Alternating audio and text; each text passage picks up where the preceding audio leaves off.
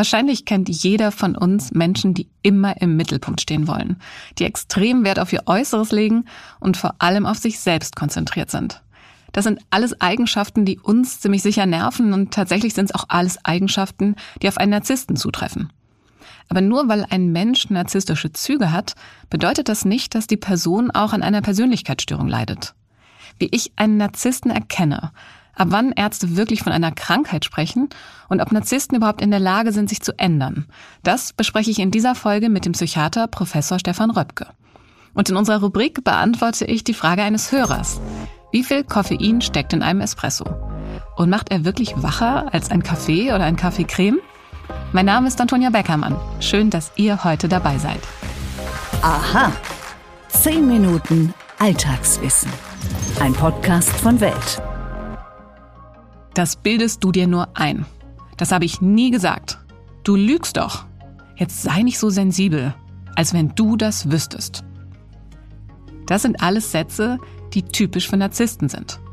Egoistisch, arrogant, selbstsüchtig und rücksichtslos sind Adjektive, die mir zugerufen wurden, als ich in meinem Bekanntenkreis nach typischen Eigenschaften eines Narzissten gefragt habe. Narzissmus ist wohl von allen Persönlichkeitsstörungen die, die am negativsten bewertet ist. Ich möchte wissen, was hinter einer narzisstischen Persönlichkeitsstörung steckt. Ab welchem Zeitpunkt ist das Kreisen um sich selbst wirklich krankhaft? Und wird man schon als Narzisst geboren? Können sich Narzissten nicht auch ändern? Mit den richtigen Freunden oder einer einfühlsamen Familie zum Beispiel? Beantworten kann uns all diese Fragen Professor Stefan Röpke. Er ist Facharzt für Psychiatrie und Psychotherapie an der Charité und ärztlicher Direktor bei den Oberbergkliniken Berlin-Brandenburg. Guten Tag, Herr Röpke. Hallo, schönen guten Tag. Herr Röpke, wie erkenne ich denn einen Menschen mit narzisstischer Persönlichkeitsstörung? Ja, es ist eine Störung, die sich vor allem auch in der Interaktion, also in der Beziehung mit anderen Menschen zeigt. Und das sind Menschen, die andere abwerten, also eher von oben herab behandeln, die sich selber aufwerten, also sich selber als größer, besser, äh, kompetenter sehen, die auch nicht richtig in eine Beziehung gehen, die ähm, eine Beziehung eher als eine Funktion sehen. Also man hat wenig ein Gefühl von Wärme, von wahrgenommen werden, von Empathie, sondern eher von benutzt, ausgenutzt werden. Ab wann ist denn Narzissmus jetzt wirklich krankhaft? Da haben wir eine ganz klare Definition in der Medizin. Wir sagen, wenn der Mensch selber anfängt, darunter zu leiden, das heißt also Einschränkungen wahrnimmt im Beruf oder im, in der Beziehung mit anderen Menschen oder wenn er andere Erkrankungen entwickelt, wie zum Beispiel Suchterkrankungen oder Depressionen. Also es geht um das subjektiv empfundene Leiden. Gibt es denn überhaupt auch positive Aspekte oder Eigenschaften jetzt? Also die Frage ist, was positiv ist. Ne? Also der Mensch mit narzisstischer Persönlichkeit hat äh, zwei, zwei Anteile sozusagen. Den einen, äh, den nennt man äh, als, äh, sag ich mal, als grandios, also da, wo alles gut läuft, äh, ein Gefühl von wirklich der Größte zu sein oder die Größte zu sein. Alles läuft toll, man ist über den anderen, man hat Erfolg und so weiter. Das fühlt sich natürlich für denjenigen dann in dem Moment extrem gut an. Es gibt dann aber auch immer die Kehrseite von Leere, von Sinnlosigkeit, von depressiver Stimmung, auch von Selbstmordgedanken. Das fühlt sich für denjenigen natürlich dann nicht so gut an. Und genauso ist es auch für andere Menschen. Ne? Also narzisstische Menschen können sehr charmant sein, ne? die können auch sehr äh, verführerisch sein und da kann man erstmal so ein sehr positives äh, Gefühl haben im, im, im längeren Verlauf. Ne? Oder auch als Chef, jemand stellt sich als extrem kompetent dar und, und, und hat erstmal einen großen Eindruck auf andere. Im, im, im längeren Verlauf ist es eher ein Problem. Ne? Also für andere ist es ein Problem, weil sich herausstellt, es ist doch alles nicht so und es ist viel vorgespielt und viel dargestellt. Ähm, sehr, sehr viele Konflikte mit anderen Menschen. Die meisten Narzissten sind ja laut Studien Männer. Woran liegt das denn? ja ungefähr doppelt so viel wie, wie, wie bei Frauen. Ne? Ganz genau weiß man das nicht. Es gibt auch so Überlegungen, dass Frauen eher diesen verdeckten Typ des Narzissmus haben, ne? im Sinne von ich bin ganz klein und keiner sieht mich und, und, und ganz unbedeutend und äh, dahinter dann halt diese narzisstischen äh, Denkmuster, die sozusagen versteckt sind äh, und deshalb die nicht so gut erkannt werden. Das, das ist eine Hypothese. Das andere ist, dass wir bei vielen psychischen Erkrankungen einen Unterschied zwischen Männern und Frauen sehen und vielleicht auch ganz biologische Ursachen damit eine Rolle spielen. Zusätzlich kann natürlich auch sowas wie, wie Rollenbild, äh, ähm, also soziale Faktoren, ne, können auch mit eine Rolle spielen. Ist Narzissmus denn überhaupt heilbar? Also auch hier ist die Frage, was genau heißt heilbar. Ne? Also das ist sicher ein Zustand, der längere Zeit andauert und wo man als betroffene Person lernen kann, damit umzugehen. Die Voraussetzung dafür ist, dass man überhaupt eine Krankheitseinsicht hat. Wir sagen, dass diese Symptome ich-synton sind. Das heißt, man nimmt die erstmal gar nicht so als Problem wahr. Deshalb kommen die Patienten auch nicht und sagen, ich habe Größenideen und ich habe kein Mitgefühl und äh, ich denke, alle sind neidisch, sondern die, die, die Betroffenen kommen zu uns und sagen, ich werde ständig gemobbt äh, bei der Arbeit, die anderen sind total neidisch auf meine großen Fähigkeiten und deshalb schmeißen mich immer wieder raus oder ich gerate immer wieder an die falsche Partnerin, Partner, erst große Verliebtheit, dann merke ich, dass die alle nichts taugen und mein großes Problem ist, dass ich keine Beziehung habe, ich hätte gern Familie und Kinder, schafft das nicht nicht. Das ist dann so ein Moment, wo jemand sich dafür entscheiden kann, sich Hilfe zu holen.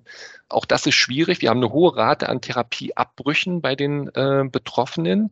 Vor allem, wenn sie wieder diese grandiosen Anteile, wenn die eine größere Rolle spielen und das Gefühl wieder alles läuft super, alles klappt, dann ist natürlich das Interesse an Veränderung deutlich geringer klinisch sieht man, dass jemand wirklich erstmal so relativ tief fallen muss, ne, um das mal so zu sagen, damit so eine Einsicht und auch eine Motivation da ist. Ne. Wir, wir sehen dann, wenn eine andere Erkrankung da ist, eine schwere Abhängigkeit von Drogen, Alkohol, schwere Depression oder nach einem Suizidversuch, da haben wir oft Situationen, wo Patienten sich dann wirklich dafür entscheiden, an sich zu arbeiten. Und da muss man sagen, ist es schon möglich, dass man mit diesen Denk- und Verhaltensmustern umgehen kann und dass auch eine Besserung über die Zeit eintritt.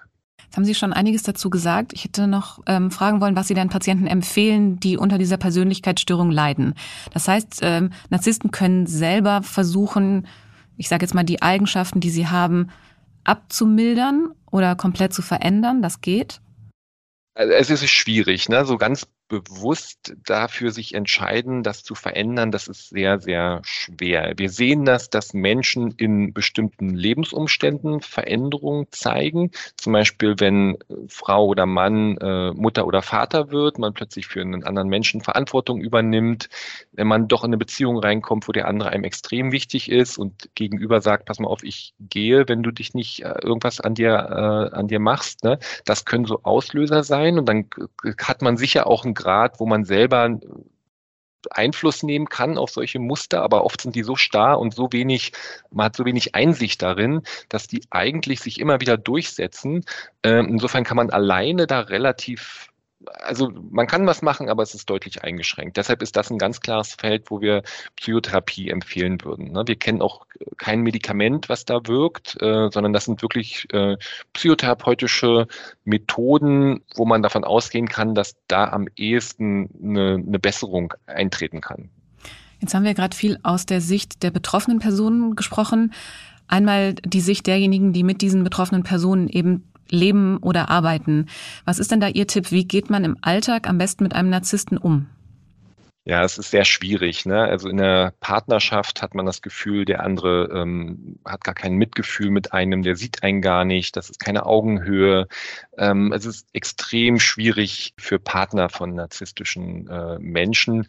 Ganz oft gehen diese Beziehungen zu Bruch. Ne? Was, was man machen kann, ist halt Veränderung einfordern. Ne? Also zu sagen, pass auf, ich, ich mache das nicht mehr mit. Wenn nicht was passiert, dann gehe ich. Ne? Das ist oft die, die einzige Option, äh, die man da hat.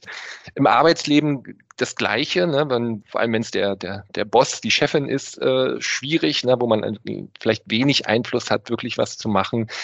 Ein wichtiger Punkt ist Abgrenzung, ne, also eine Distanz schaffen, ähm, die Sachen nicht so persönlich nehmen. Veränderung in einem, im Arbeitskontext ist sicher jetzt für, für, für einen Mitarbeiter oder für eine, für eine Mitarbeiterin äh, ist, ist sehr, sehr schwierig. Da geht es eher um einen Umgang damit und eine Entscheidung, kann ich mit unter oder neben dieser Person meine Arbeit so fortsetzen oder, oder eskaliert das so, dass ich, dass ich entweder für mich eine Entscheidung treffen muss oder mir Unterstützung holen muss, dass ich, dass, dass das nicht so weitergeht in dieser Arbeitskonstellation. Herr Röpke, vielen Dank. Sehr gern. Um zu verstehen, was heute passiert, müssen wir wissen, was bisher geschah. Genau dafür gibt es unseren neuen Geschichtspodcast. Von politischen Intrigen im antiken Rom über die fanatischen Sektenführer in der frühen Neuzeit bis hin zu den großen Eroberern des mongolischen Reichs und ihren Management-Skills. Ich bin Joachim Telgenbischer. Ich bin Nils Winkmar. Und wir finden heraus, was bisher geschah, um zu verstehen, was heute passiert. Höre, was bisher geschah, überall, wo es Podcasts gibt. Stimmt das wirklich? Mythos oder Wahrheit? In unserer Rubrik widme ich mich dieses Mal einer Frage, die uns unser Hörer Wolfram Wehl geschickt hat. Macht Espresso wirklich wach? Und wacher als zum Beispiel ein Kaffee Creme? Super Frage, vielen Dank, Herr Wehl. Das konnte ich so auf Anhieb auch nicht beantworten. Also habe ich mich auf die Suche gemacht. Und gleich vorab, Kaffee ist wirklich eine Wissenschaft für sich. Ich hoffe, ich schaffe es, euch alles verständlich zu erklären. Mein erster Gedanke war jedenfalls, ein Espresso schmeckt deutlich intensiver als ein Kaffee. Vielleicht enthält er deswegen auch besonders viel Koffein, macht uns also wacher. Ich habe also erst nochmal nachgelesen, was denn eigentlich die Gründe sind für einen höheren oder einen niedrigeren Koffeingehalt. Das ist zum ersten natürlich die gewählte Kaffeebohne. Dann kommt es darauf an, wie heiß sie geröstet wurde. Je dunkler die Bohne, desto mehr Koffein wird frei. Ein Espresso wird länger und bei höheren Temperaturen geröstet. Als nächstes kommt es darauf an, wie fein der Kaffee gemahlen wurde. Je feiner, desto mehr Koffein. Und da Sie auch nach Kaffeecreme gefragt hatten, hier ist der erste Unterschied zwischen einem Espresso und einem Kaffeecreme. Der Kaffeecreme ist zwar feiner gemahlen als der normale Kaffee, aber gröber als der Espresso. Ansonsten wird er genauso zubereitet wie ein Espresso. Die Crema entsteht durch den höheren Druck, mit dem das Wasser durch die gemahlenen Bohnen gedrückt wird. Dadurch entsteht an der Oberfläche eine cremige Schicht. Neben dem Mahlgrad ist der größte Unterschied zwischen Espresso und Kaffeecreme, dass in einen Kaffeecreme viermal so viel Wasser kommt wie in einen Espresso. Schauen wir auf die Fakten, heißt das alles insgesamt, Espresso enthält relativ betrachtet mehr Koffein. In 100 Milliliter Espresso stecken über 100 Milligramm Koffein. In derselben Menge Kaffee sind es nur 80 Milligramm. Und jetzt kommt das Aber. Am Ende entscheidend ist, dass sich die Mengen, die wir dann tatsächlich trinken, auch deutlich unterscheiden. Da ein Espresso viel kleiner ist als ein Kaffee, kommt bei uns am Ende tatsächlich weniger Koffein an. Außerdem ist die Brühzeit bei einem handaufgebrühten Filterkaffee deutlich länger als bei einem Kaffee Creme aus dem Automaten oder bei einem Espresso. Und je länger die Brühzeit, desto mehr Koffein wird freigesetzt. Das Fazit meines Ausflugs in die Kaffeewelt. Eine Tasse Filterkaffee macht wacher als ein Tässchen Espresso. Vielen Dank, Herr Wehl, für diese Frage. Da habe ich selbst wieder viel gelernt. Und damit sind die zehn Minuten auch schon längst wieder vorbei. Wenn ihr auch die nächsten 10 Minuten Alltagswissen nicht verpassen wollt, dann abonniert uns am besten gleich auf einer der Podcast-Plattformen. Bei Apple Podcasts oder Spotify könnt ihr uns auch bewerten. Macht es sehr gerne, wir freuen uns. Und wenn ihr, wie Herr Wehl, auch ein Thema habt, über das wir hier sprechen sollen, dann schreibt gerne an wissen.welt.de. Mein Name ist Antonia Beckermann. Ich wünsche euch nach überall hin einen wunderschönen Tag.